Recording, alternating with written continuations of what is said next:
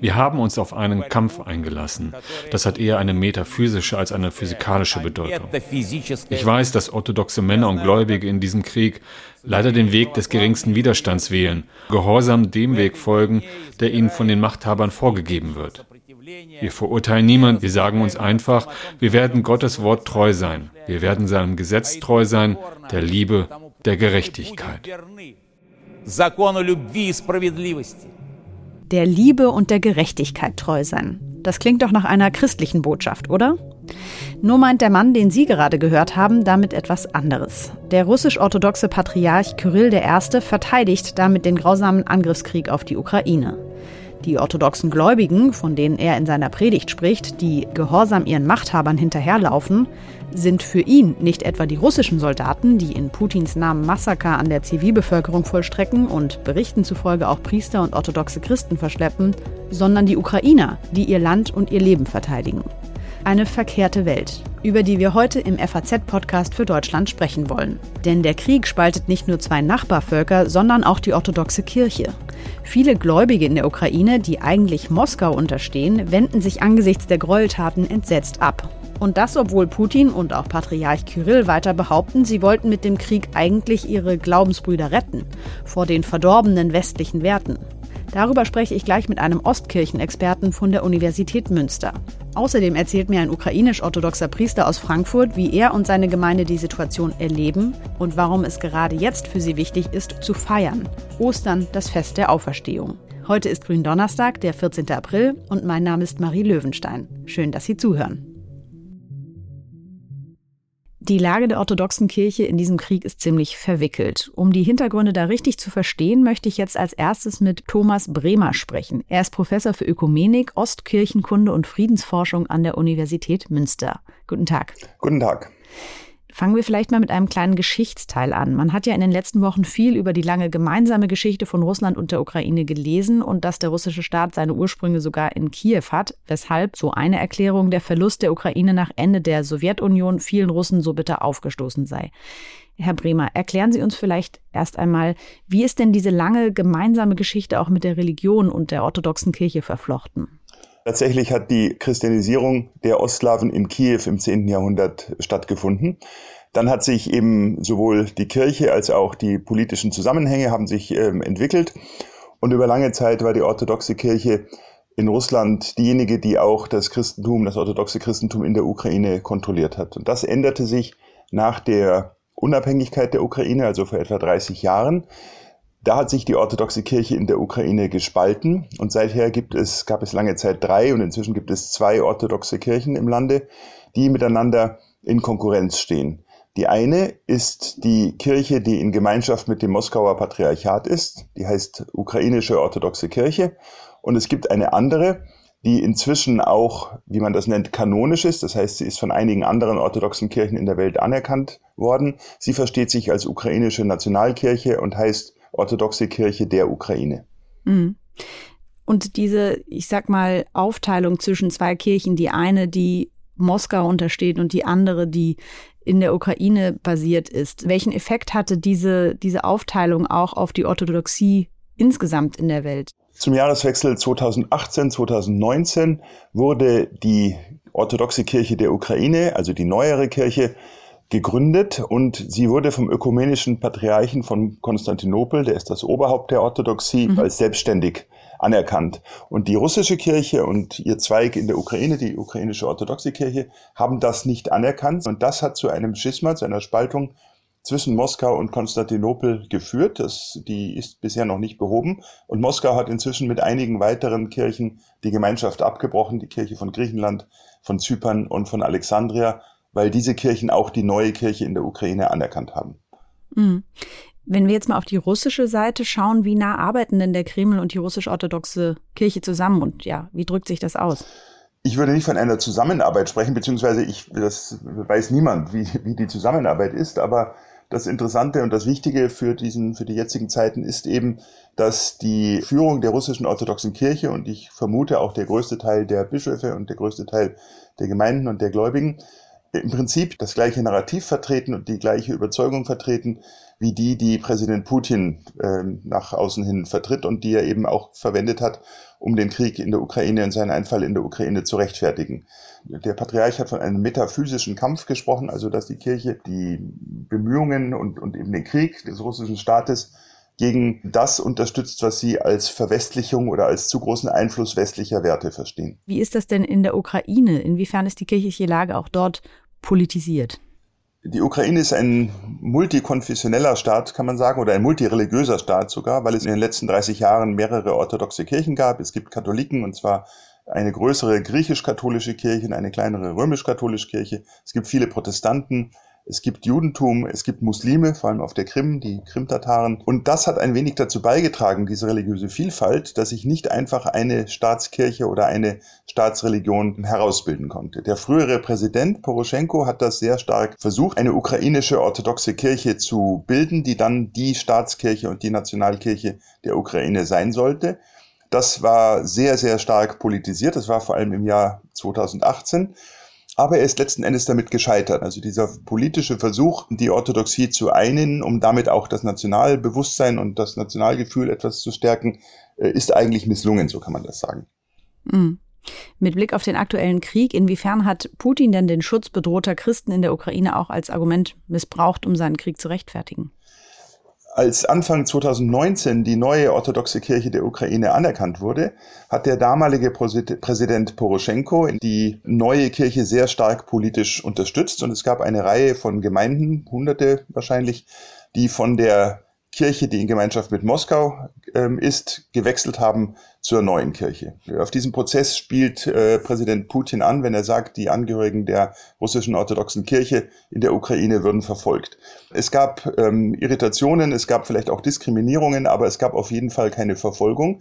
Was man allein schon daran sehen kann, dass die, die Zahl der Gemeinden dieser Kirche zugenommen hat. Aber Putin beruft sich auf diese Vorstellung, dass die legitime Orthodoxie, also die in Gemeinschaft mit Russland, dass die in der Ukraine bedroht sei. Mhm. Sie haben jetzt gesagt, es gab keine Verfolgung der russischen Orthodoxen in der Ukraine oder wenn dann wenig. Wie sieht es denn andersrum aus, vor allem in den russisch kontrollierten Gebieten? Wird dort die neu gegründete orthodoxe Kirche der Ukraine oder ihre Anhänger diskriminiert? Ja, Russland hat ohnehin ein äh, rigoroseres Religionsgesetz als die Ukraine, also auch in Russland selber ist es mit Religionsfreiheit schwierig. Und ähm, Russland bzw. die Vertreter Russlands in der Ukraine setzen das durch in den Gebieten, die sie unter ihrer Kontrolle haben. Also auf der Krim ist es sehr, sehr schwierig für die ähm, anderen Gemeinden und ebenso in den beiden sogenannten Volksrepubliken, wo nur die Kirche in Gemeinschaft mit dem Moskauer Patriarchat existieren konnte. Jetzt ist es natürlich sehr schwierig im Krieg zu sagen, wie es aussieht in Gebieten, die gerade von Moskau ähm, kontrolliert werden. Hm. Sie haben uns ja jetzt eingangs erklärt, dass die Kirche in der Ukraine ursprünglich der in Russland komplett unterstand und jetzt eben Teile sich vor einiger Zeit selbstständig gemacht haben. Inwiefern gibt es denn auch auf Seiten der russisch-orthodoxen Kirche gewisse, ich sag mal, imperiale Ansprüche? Die gibt es ähm, insofern, als die russische orthodoxe Kirche wie wir ja vorhin schon gesehen haben, ihre Anfänge in Kiew hat und in, äh, auf Kiew sich äh, bezieht. Und interessanterweise sowohl der russische Patriarch als auch der Präsident sprechen häufig vom gemeinsamen Taufbecken, das die Ukrainer, die Belarussen und die Russen haben. Das ist, führt dann natürlich dazu, dass man diese imperialen Vorstellungen, eigentlich müssten alle zusammen sein, eigentlich müssten sie am besten sogar in einem Staat sein. Und was sehr wichtig ist, glaube ich, sie gehören einem Kulturkreis an, sie gehören einer Zivilisation an. Also diese Vorstellung wird unterstrichen. Der Staat ist bereit, wie wir sehen, das mit Gewalt durchzusetzen. Und dahinter steckt sehr stark ein anti-westliches Narrativ. Das heißt, wenn die Ukraine sich jetzt entschlossen hatte und entschlossen ist, sich dem Westen zuzuwenden und eben auch westliche Werte und Demokratie und äh, all diese Dinge, die für uns wichtig sind, anzunehmen, dann ist das etwas, äh, wogegen man sowohl in Russland im Staat als auch in der Kirche ist. Mhm. Wie reagieren denn die Christen der russisch-orthodoxen Kirche auf die Haltung ihres Oberhauptes, des Patriarchen, den Krieg im Grunde zu unterstützen? Gibt es da Widerstand in Russland selbst und im Ausland oder sind die alle d'accord? Das ist, glaube ich, der interessanteste Aspekt in kirchlicher Hinsicht in dieser ganzen Frage. In Russland gibt es nur sehr, sehr wenig Widerstand. Es gibt eine, es gab eine Unterschriftenaktion, die von einigen hundert Priestern unterschrieben wurde und die sehr deutlich, die auch vom Krieg gesprochen haben, was ja in Russland eigentlich verboten ist. Aber das ist ein ganz, ganz kleiner Prozentsatz äh, von der Gesamtzahl der Kleriker der russischen orthodoxen Kirche. Ganz anders sieht es aber aus in der Ukraine, wo der äh, Metropolit von Kiew Onufri, das ist das Oberhaupt der Kirche, die in Gemeinschaft mit Moskau ist, gleich am ersten Tag den Krieg verurteilt hat, zum Gebet für die Verteidiger des ukrainischen Vaterlandes aufgerufen hat, die territoriale Integrität der Ukraine unterstrichen hat und es gab eine Erklärung des Synods der ukrainischen orthodoxen Kirche, die also in Gemeinschaft mit Moskau steht, wo sie auch ihre, ihr Oberhaupt, den Patriarchen Kirill, auffordern, äh, dafür zu sorgen, dass der Krieg beendet wird, indem er sich an die russischen Behörden wenden solle, was er aber nicht gemacht hat. Das heißt, die Kirche in der Ukraine distanziert sich sehr, sehr klar von ihrer Kirchenleitung, die in Moskau ist, und äh, spricht sich sehr, sehr klar gegen den Krieg aus und für das ukrainische Vaterland. Und das wird von der russischen Kirche in Russland völlig ignoriert. Das kommt also ähm, auf der Website etwa des Patriarchats überhaupt nicht vor, obwohl sie sonst immer sehr intensiv über die Ukraine äh, berichten. Gibt es da konkrete Auswirkungen zum Beispiel auch auf die Liturgie, also auch auf die Gottesdienste der ähm, Kirchen in der Ukraine, die eigentlich zur russischen Kirche gehören? Die deutlichste und wichtigste Auswirkung ist, dass viele Priester und eine ganze Reihe von Bischöfen inzwischen aufgehört haben, für den Patriarchen in der Liturgie zu beten. Sie äh, nennen seinen Namen nicht mehr, wie es sonst im orthodoxen Gottesdienst eigentlich üblich wäre. Sie nennen dann den Namen des Metropoliten von Kiew, also von ihrem lokalen sozusagen Oberhaupt. Und sie haben auch, viele Priester haben auch den Metropoliten von Kiew aufgerufen, nach dem Krieg eine Synode, ein Konzil zusammenzurufen, um über die Zukunft dieser Kirche zu äh, entscheiden. Das heißt, es könnte sein, dass da nochmal eine Spaltung entsteht innerhalb der Orthodoxie? Äh, es ist sehr wahrscheinlich, dass viele, viele Gemeinden in der Ukraine, ganz unabhängig davon, wie der Krieg endet, nach dem Krieg nicht mehr äh, zu Moskau gehören wollen und äh, dann eine eigene Kirche bilden. Das Interessante ist, dass sie aber die meisten davon nicht zu der anderen ukrainischen Kirche, also zur orthodoxen Kirche der Ukraine, übertreten, sondern ich höre, dass es Versuche gibt, eine eigene Form der Selbstständigkeit, die aber kanonisch und, und damit kirchlich legal ist, ähm, in der Ukraine zu finden. Sagt Thomas Bremer, er ist Professor für Ökumenik, Ostkirchenkunde und Friedensforschung an der Universität Münster. Vielen Dank, Herr Bremer. Bitte, gerne. Wir haben es gerade gehört, Putins Invasion in die Ukraine spaltet nicht nur zwei Nachbarvölker, sondern auch die orthodoxe Christenheit.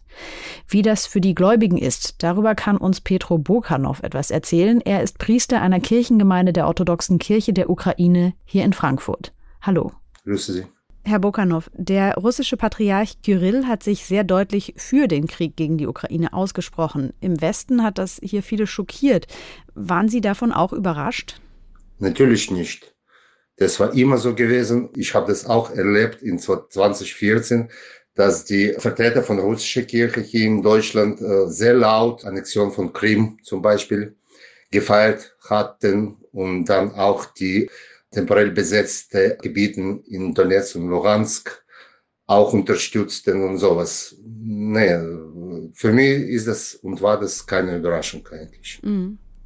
Wie ist das denn, ja, menschlich oder als Christen ist es ja schon so, man glaubt dasselbe und trotzdem unterstützen Christen in Russland den Krieg. Sind Sie enttäuscht von Ihren Glaubensbrüdern? Mm, wir glauben an verschiedene Sachen. Offensichtlich. Also wenn der Oberhaupt der Kirche, ich meine Kirill, in seine Predigen schon seit viel, viel Jahren kaum so einen Christus erwähnt hatten, sondern Vaterland, unser großes Volk und äh, unser großes Ziel. Das heißt also für mich, wir glauben an verschiedene Sachen. Mhm. Was hören Sie denn momentan aus der Ukraine? Wie geht es den Christen vor Ort? Kann man zum Beispiel überhaupt Gottesdienst feiern momentan? Ja, also in ukrainischen Gebieten, äh, das wird gefeiert natürlich und viele von Priester sind zu äh, Militärkaplan geworden und die unterstützen jetzt ihre Gläubige, die jetzt am Front sind und die Priester, die jetzt auch unter Besetzung sind. Die feiern das auch. Also das ist natürlich sehr gefährlich. Drei wurden schon erschossen von russischen Truppen. Zwei wurden einfach irgendwo weggefahren oder weggeführt. Wir wissen noch nicht über ihr Schicksal. Es gibt auch die aus blockierte Städten, zum Beispiel aus Mariupol, einige äh, Priester und auch unser Bischof von Mariupol und Donetsk, die konnten raus und dann jetzt sind die in Dnipro und feiern auch Gottesdienste, aber vor allem arbeiten die alle als Volontäre und unterstützen die Bedürftigen und die Flüchtlinge, die in Dnipro sind, aus Osten und äh, Süden von der Ukraine. Mhm. Sie haben gerade schon von Übergriffen und Unterdrückung berichtet aus den von Russland besetzten Gebieten. Was würde das denn für die Religionsfreiheit in der Ukraine bedeuten, wenn Russland diesen Krieg gewinnt? Für mich also ist diese Wenn überhaupt äh, kommt nicht in Frage. Russland gewinnt diesen Krieg nie.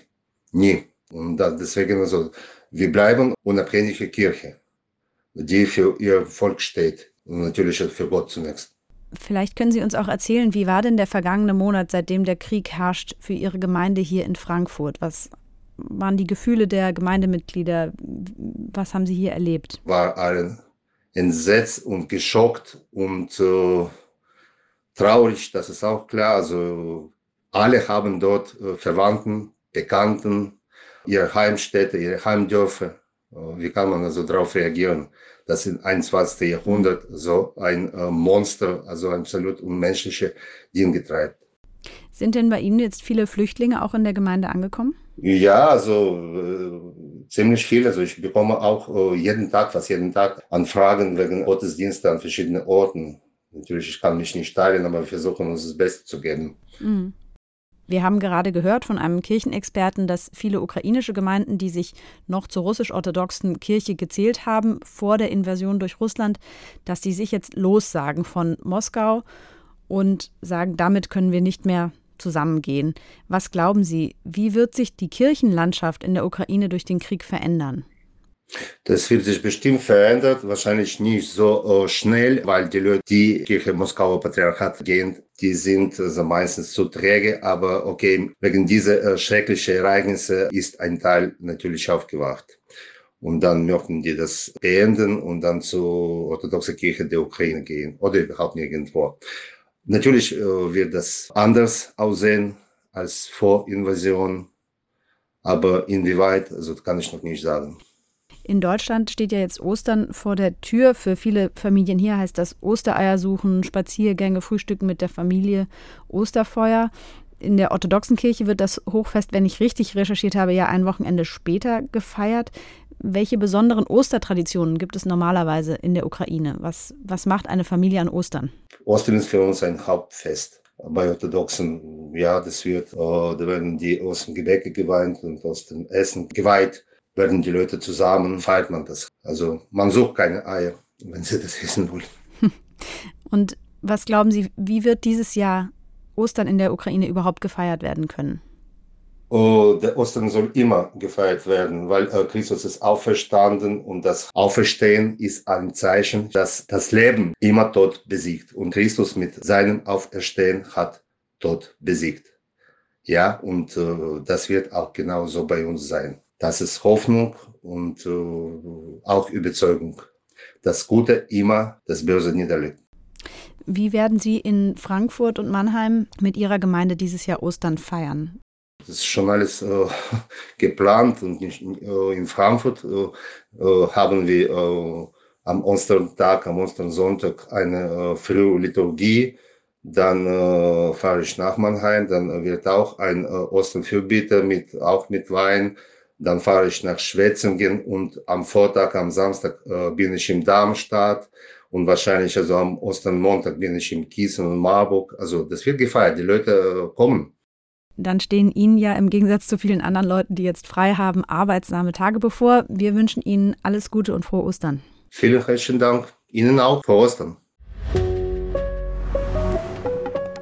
Zum Schluss möchte ich unseren Blick von der orthodoxen Kirche noch einmal weiten und auf die Reaktionen der anderen großen Kirchen auf den Krieg in der Ukraine schauen. Und dafür habe ich mir meinen Kollegen Thomas Jansen eingeladen, der sich in unserer Nachrichtenredaktion um Kirchenthemen kümmert. Schauen wir doch vielleicht als erstes mal nach Rom. Wie hat denn der Vatikan diplomatisch, sage ich jetzt mal, auf den Überfall Russlands auf die Ukraine reagiert? Der Vatikan hat seit Kriegsbeginn mehrmals bekräftigt, dass er bereit wäre zu vermitteln. Auch Papst Franziskus. Neben vielen Friedensappellen hat er immer wieder seine Bereitschaft bekundet, eben auch vermittelnd tätig zu sein. Nachdem die Gräueltaten von Butscha zuletzt bekannt geworden sind, hat der Papst ja in seiner wöchentlichen Audienz eine ukrainische Fahne hochgehalten, die ihm aus der Stadt zugeschickt worden war und die Übergriffe an Zivilisten dann als Massaker verurteilt. Und auch schon Mitte März hat der Pontifex deutliche Worte zu der Gewalt in der Ukraine gefunden. Davanti alla barbarie dell'uccisione di bambini, di innocenti e di civili inermi. Das barbarische Töten von Kindern, von unschuldigen und wehrlosen Zivilisten, keine strategische Überlegung kann das rechtfertigen. Mein Herz schmerzt und ich schließe mich den vielen an, die ein Ende der Kämpfe fordern. Im Namen Gottes stoppt dieses Massaker. In nome di Dio vi chiedo fermate questo massacro. Also stoppt die Gewalt, sagt der Papst. Aber woran sich viele stoßen, ist, dass er bisher vermieden hat, Russland und auch Putin als schuldigen Aggressor beim Namen zu nennen. Herr Jansen, wie kommt das? Da steht er in einer diplomatischen Tradition des Vatikans. Auch seine Vorgänger haben das nicht getan. Auch Pius XII. hat das ja nicht getan. Er hat Hitler und den Holocaust mhm. nie beim Namen genannt. Wofür er ja bis heute kritisiert wird, ne? Genau. Und im Prinzip haben wir dieses Problem, dieses uneigentliche Sprechen auch jetzt bei Franziskus. Und ein Grund ist sicher, dass man eben im Vatikan hofft, dass man vermitteln kann zwischen der Ukraine und Russland. Wie realistisch die Hoffnung ist, steht auf einem anderen Blatt. Aber klar ist, wenn der Papst sich jetzt da zu klar positionieren würde, würde er ausfallen. Er ist ja von der Ukraine auch schon gebeten worden zu vermitteln, allerdings eben von russischer Seite nicht. Da lohnt sich ja vielleicht auch mal ein Blick in die Geschichte. Gibt es denn Beispiele, wo der Vatikan in solchen diplomatischen Krisen, in Kriegen tatsächlich erfolgreich vermitteln konnte? Der Vatikan hat das immer wieder versucht. Im, Im, Ersten Weltkrieg war es Benedikt XV. erst gescheitert mit seinen Vorschlägen. Das einzige Beispiel, was man aus der jüngeren Geschichte anführen könnte, wäre ein Konflikt zwischen Argentinien und Chile im Jahr 78 um eine Inselgruppe. Da standen die beiden Staaten kurz vor einem Krieg da ist es dem Vatikan tatsächlich gelungen zu vermitteln in letzter Minute. Er hat auch zwischen Kuba und Amerika vermittelt. Im Jahr 2014 kam es da ja zu einer Wiederannäherung, zur Aufnahme diplomatischer Beziehungen. Auch da haben beide Seiten gesagt, Franziskus habe eine maßgebliche Rolle gespielt. Allerdings muss man da auch sehen, dass beide Seiten ohnehin längst eine Entspannung im Blick hatten. Und in solchen Fällen ist der Papst natürlich ein guter Vermittler, weil man dann sagen kann, wir haben ja nicht der Gegenseite nachgegeben, sondern es war der Heilige Vater, der vermittelt hat. Das funktioniert aber eben nur, wenn der Papst auf beiden Seiten als moralische Autorität anerkannt wird. Und das ist eben die Frage in Russland. Offenkundig ist das dort bislang nicht der Fall und es steht auch nicht zu erwarten, weil die russisch-orthodoxe Kirche und die katholische Kirche ein sehr schwieriges Verhältnis haben der russische Patriarch ist ganz auf der Seite Putins, also eine sehr nationalistische Kirche. Der Papst ist da im Prinzip ein rotes Tuch. Es ist äußerst unwahrscheinlich, dass mhm. beide sich da werden auf irgendwas einigen können in Bezug auf den Ukraine-Krieg. Inwiefern steht denn zur Debatte, dass Papst Franziskus auch in die Ukraine reist, um dort zu vermitteln oder auch einfach nur seine Solidarität mit den ja, schwer gebeutelten Menschen zu zeigen? Also Franziskus hat jüngst noch bekräftigt, dass diese Option auf dem Tisch liege. Aber es ist natürlich klar, es gibt Sicherheitsbedenken. Man muss sich vorstellen, wenn der Papst nach Kiew oder Mariupol reisen würde, wäre das natürlich eine andere Reise, als wenn Frau von der Leyen dahin reist. Denn ein Papst muss öffentlich auftreten, er muss einen Gottesdienst feiern, es müssen Leute kommen können. Er kann nicht mit 20 Soldaten mit angezogener Maschinenpistole da durch Trümmer laufen, sondern sein Programm müsste naturgemäß anderer Art sein. Und da würde es natürlich dann schon auch gefährlich für die Zivilbevölkerung, die dann vielleicht an diesem Gottesdienst teilnehmen würde wurde.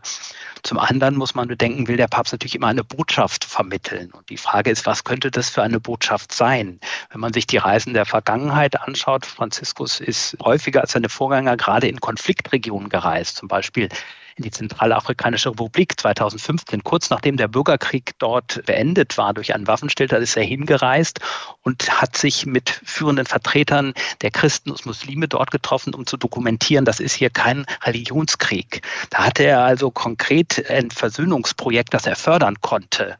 Das hat er natürlich jetzt in der Ukraine nicht so. Die Frage ist, was, was will er dort erreichen? Theoretisch wäre ja denkbar, er tritt dort mit, dem, mit einem Vertreter des russischen Patriarchats und, und der ukrainischen Kirche auf und äh, richtet einen Versöhnungsappell an beide Seiten oder ähnliches. Aber das sind natürlich sehr heikle Sachen, denn man würde ihm vorwerfen können, dass er nicht klar den Aggressor benennt, in dem Fall wieder. Auch in unrealistisch, dass es überhaupt zustande kommt. Das sind verschiedene Überlegungen, die da gegeneinander prallen und da wird man säuberlich abwägen im Vatikan. Mhm was letztlich ausschlaggebend ist. Er könnte ja auch Flüchtlingslager besuchen oder ähnliches. Das hat er ja auch äh, zuvor schon gemacht, einfach um zu zeigen, dass die Kirche sich auf die Seite der Entrechteten stellt. Genau, das wäre ein, ein Ausweg aus diesem Dilemma, in das er kommen würde, wenn er nach Kiew oder Mariupol reist, dass er eben an der, an der polnisch-ukrainischen Grenze ein Flüchtlingslager besucht. Das scheint tatsächlich die wahrscheinlichste Option. Mhm. Also wenn ich das richtig verstehe, ist so eine Reise eben nicht ohne Fallstricke. Da könnte man sich Kritik einhandeln, wenn man die falsch angeht. Inwiefern gibt es dann aber auch Kritik daran, dass er eben noch nicht dorthin gereist ist und sich eben auch noch nicht so klar positioniert hat. Ja, also die, die Kritik gibt es auch in der Kirche. Ich, ich bekam äh, letztens einen Leserbrief, da schrieb mir ein Geistlicher, es seien schon mehrere Katholiken aus seinem Bekanntenkreis ausgetreten wegen der Russlandpolitik der katholischen Kirche. Das sei ihnen zu wenig. Sie forderten da ein klareres Bekenntnis äh, für die ukrainischen Opfer. Also das ist ein Thema, das durchaus die Leute umtreibt in der katholischen Kirche und viele sehen das eben kritisch. Ein Thema, was ja in Deutschland auch von ethischer Seite heiß diskutiert wird, sind die Waffenlieferungen in die Ukraine. Wie haben sich denn die katholische, aber auch die evangelische Kirche da in Deutschland positioniert? katholischen Bischöfe haben sich überraschend deutlich in einer gemeinsamen Stellungnahme der Deutschen Bischofskonferenz zu Wort gemeldet und gesagt, die Waffenlieferungen sind in diesem Fall legitim. Allerdings haben sie zugleich Bedenken geäußert dahingehend, dass man eben mit den heutigen Waffen einen Krieg kaum mehr begrenzen kann und haben damit zugleich Zweifel angemeldet, ob es noch so etwas gibt wie einen gerechten Krieg. Aber sie haben grundsätzlich gesagt, das ist legitim. Das hat auch der Vatikan getan. Der Papst selbst macht das nie, aber die, sozusagen die Ebene unterhalb des Vatikans. Sein Kardinalstaatssekretär hat ausdrücklich deutlich gesagt, dass es legitim ist, sich selbst zu verteidigen und auch die Waffenlieferungen legitim seien. Und in der evangelischen Kirche ist es nicht ganz so klar. Da gibt es vom Rat der evangelischen Kirche in Deutschland oder von der Synode keine gleichlautende Erklärung. Da ist es sehr viel umstrittener, ob diese Waffenlieferungen legitim sind in dem Fall. Wenn wir abschließend jetzt nochmal auf das bevorstehende Osterfest schauen, gibt es da irgendwelche Forderungen, die Kampfhandlungen zumindest über Ostern einzustellen? Ja, der Papst hatte über Ostern eine Waffenruhe gefordert. Dafür gibt es immer wieder äh, als Beispiel genannt im Ersten Weltkrieg den Fall eines Weihnachtsfestes, äh, als es zu Verbrüderungen kam im Jahr 1914 zwischen Franzosen und Deutschen. Das ist aber insofern schwieriger hier, als ja es wahrscheinlich nicht, nicht dazu kommen äh, dürfte, weil eben der Papst äh, Orthodoxe dazu aufruft. Es müssten wohl schon die orthodoxen Kirchenführer selbst dazu aufrufen, damit dieser Appell Aussicht auf Erfolg hätte. Ein Waffenstillstand über die Feiertage. Frieden für die Ukraine. Ich denke, das ist ein Osterwunder, das sich viele von uns heute wünschen würden, auch wenn es leider nicht sehr wahrscheinlich ist. Wir vom FAZ-Podcast für Deutschland sind am kommenden Dienstag wieder für Sie da und wünschen Ihnen bis dahin ein gesegnetes Fest und gute Erholung. Mein Name ist Marie Löwenstein. Frohe Ostern.